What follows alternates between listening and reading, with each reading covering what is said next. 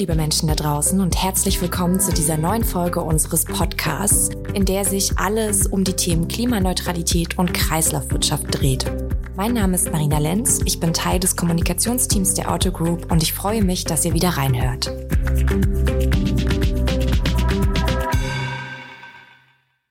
Klimaneutral, CO2-neutral oder sogar klimapositiv. Bestimmt habt ihr diese und ähnliche Labels auch schon an einigen Produkten gesehen.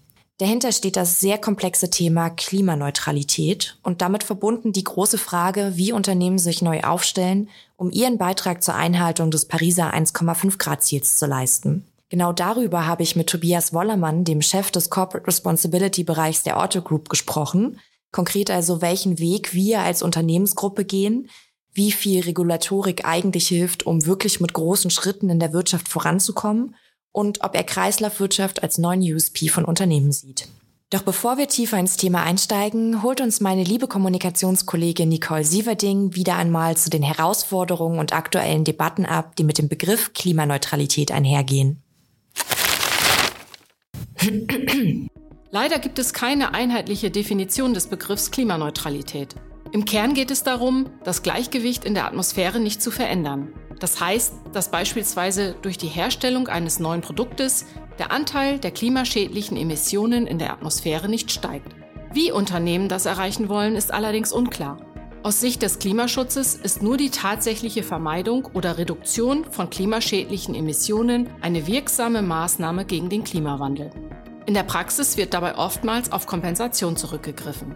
Konkret heißt das beispielsweise, die Produktion erfolgt auf herkömmliche Weise und das Unternehmen kauft Zertifikate in Höhe der entstandenen Treibhausgase. Dieses Geld fließt dann in Klimaschutzprojekte. Ob damit aber tatsächlich genauso viel CO2 gebunden wird, wie bei der Herstellung eines Produktes entsteht, ist vollkommen unklar. Glücklicherweise wächst das Bewusstsein für die Unschärfe von Labels wie klimaneutral oder klimapositiv. Expertinnen gehen davon aus, dass auch der Internationale Weltklimarat den Begriff Klimaneutralität in Zukunft nicht mehr verwenden wird. Immer mehr Organisationen und Unternehmen setzen sich deshalb mit den sogenannten Science-Based Targets, also wissenschaftsbasierten Klimazielen, auseinander, bei denen Kompensation für die Zielerreichung gar nicht einfließen darf. Ein Science-Based Target ist ein globaler Standard, der dem wissenschaftlichen Konsens zur Begrenzung der Erderwärmung folgt. Dieser Ansatz ermöglicht die Entwicklung eines transparenten, überprüfbaren und glaubwürdigen Klimaziels.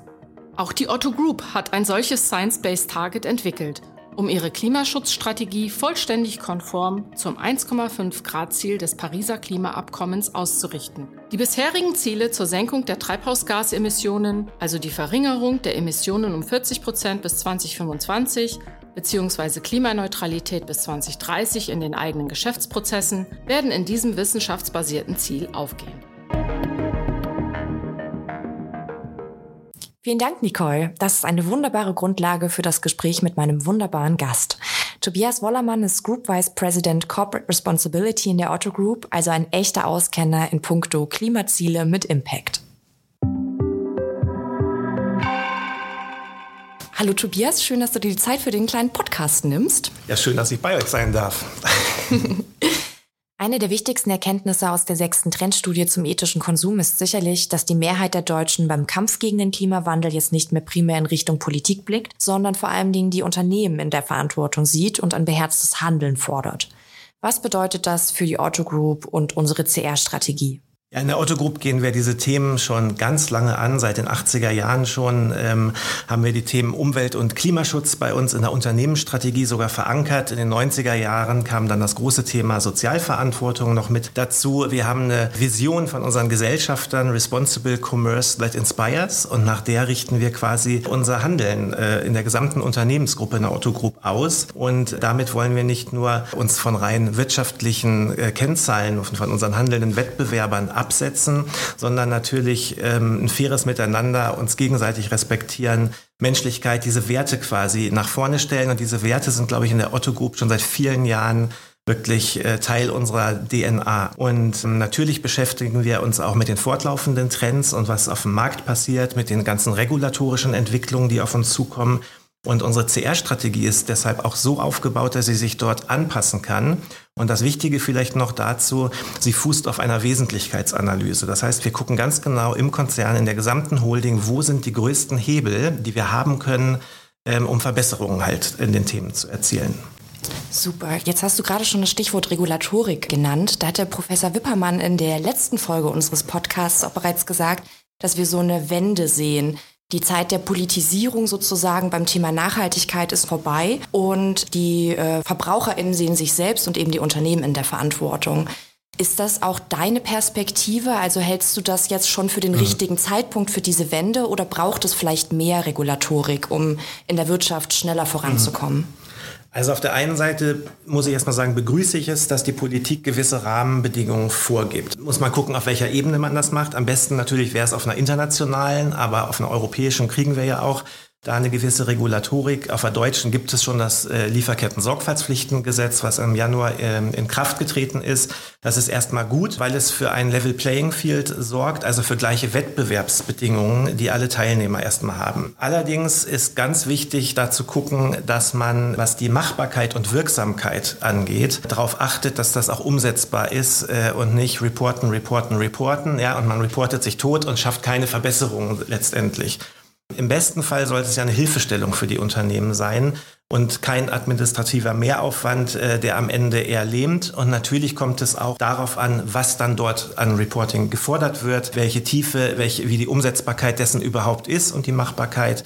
Und deswegen ist, denke ich, ganz wichtig, dass die Wirtschaft mit der Politik im Dialog ist. Wir sind auch als Otto-Gruppe in vielen Multi-Stakeholder-Initiativen engagiert, schon seit vielen Jahren, um den Schulterschluss zu suchen und letztendlich auch um so eine Art Reality-Check zu machen oder gegenzuspiegeln, was denn überhaupt aus Unternehmensseite umsetzbar und machbar ist. Und darauf muss man wirklich, wirklich sehr achten, weil sonst habe ich die Befürchtung, dass uns eine Welle an regulatorischer Anforderungen überrollt, die nur dazu da ist, um, ich sag's mal ein bisschen sarkastisch, vielleicht Wirtschaftsprüfern einen Job zu geben, ja? Das war jetzt ein bisschen äh, überzogen, aber ich glaube, du weißt, was ich meine. Ja, absolut. Danke für die Einschätzung. Dann ist ja auch spannend in der Trendstudie, dass ähm, Klimaneutralität so zum Maßstab des ethischen Konsums geworden ist. Und dieser Begriff und ähnliche Begriffe werden ja gleichzeitig immer noch sehr, sehr stark diskutiert. Stichwort ist so Greenwashing an der Stelle. Wie siehst du das? Also die Verunsicherung von Verbraucherinnen und Verbrauchern kann ich wirklich sehr gut nachvollziehen. Es gab gerade in der letzten Zeit ja viele Unternehmen, die alle möglichen Produkte rangetickert haben, CO2, äh, CO2-neutral, klimaneutral oder sich selber als wir sind klimaneutral seit hm, hm, äh, bezeichnen. Und wenn man dann aber mal genauer hinguckt und genauer guckt, was für Maßnahmen stecken dahinter, passt das denn zusammen mit der Realität, dann merkt man, nein, das passt nicht zusammen. Und äh, die aktuelle Debatte um diese Green Claims, das sind ja Werbeversprechen, über die äh, Konsumentinnen und Konsumenten getäuscht werden sollen. Das kann ich äh, total äh, nachvollziehen und das finde ich auch gut, dass diese Debatte stattfindet. Und sie wird hoffentlich dazu führen, dass sich die Unternehmen wirklich ehrlicher bezüglich äh, ihrer eigenen Nachhaltigkeitsaktivitäten mit sich selber befassen und auch vielleicht höhere Ziele setzen.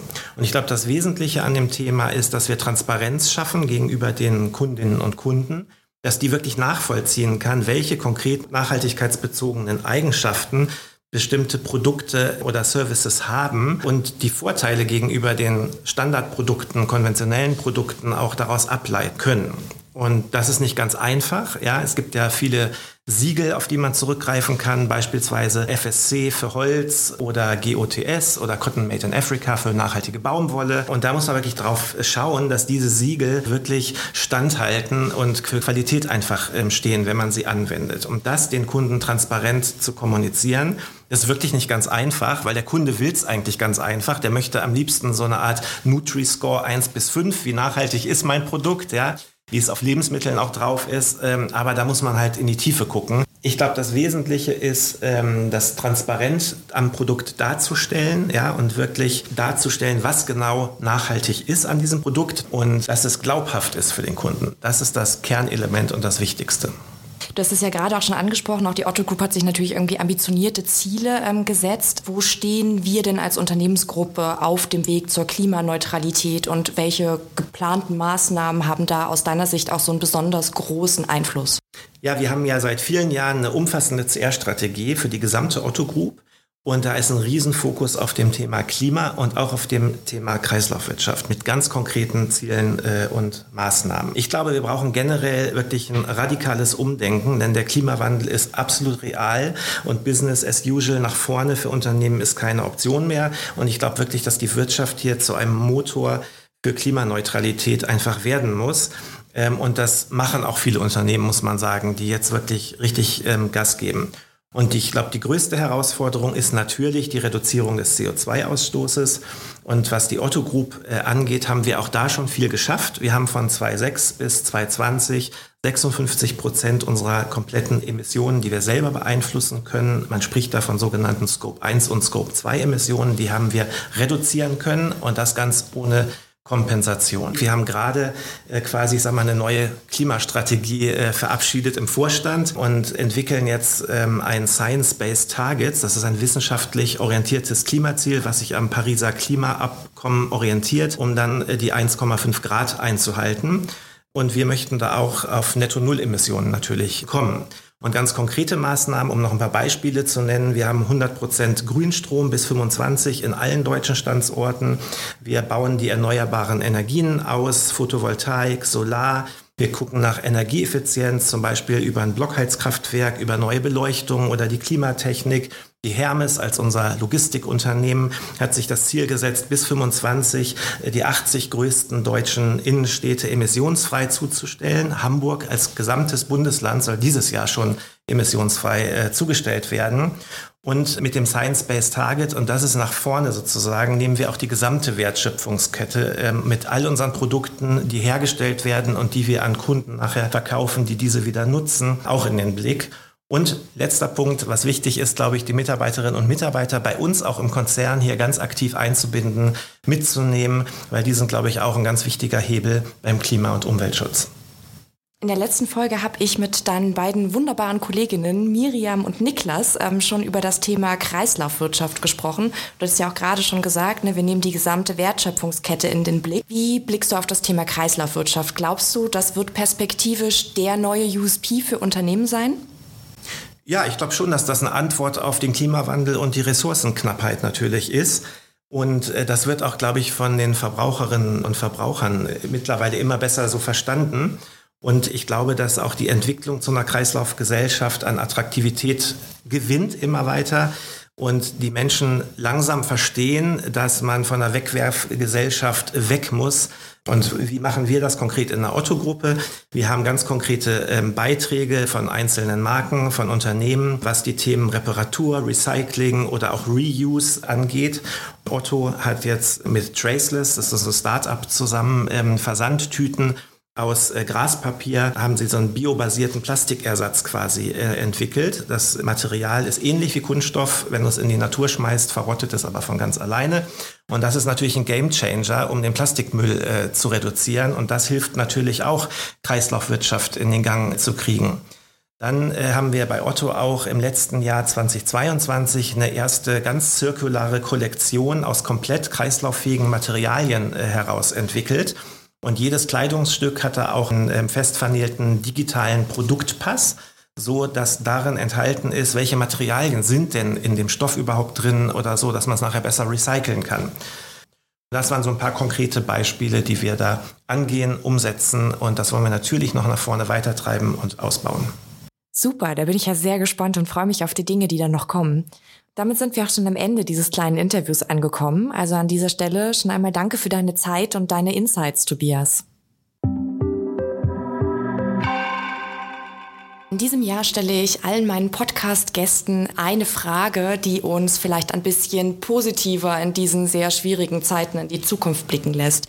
Darum, Tobias, was ist dir wichtig für 2023 und für die Zukunft? Mir ist wichtig oder ich wünsche mir, dass wir alle in diesem Jahr verschont werden von Hitzewellen und Flutkatastrophen und die Zeit in diesem Jahr richtig nutzen, um durch konkretes Handeln die richtigen Weichen zu stellen für unsere lebenswerte Zukunft.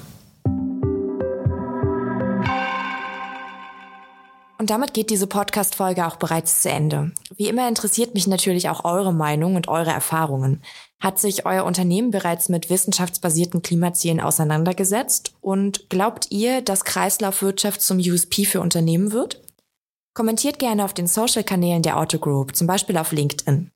Die Links findet ihr in den Show Notes bzw. der Folgenbeschreibung. Und damit macht's gut bis in zwei Wochen. Dann beschäftigen wir uns mit dem Thema nachhaltige Lieferkette. Dazu spreche ich mit meiner wunderbaren Kollegin Lena Pelaikis, die vor kurzem erst einige unserer Partner vor Ort besucht und spannende Eindrücke mitgebracht hat.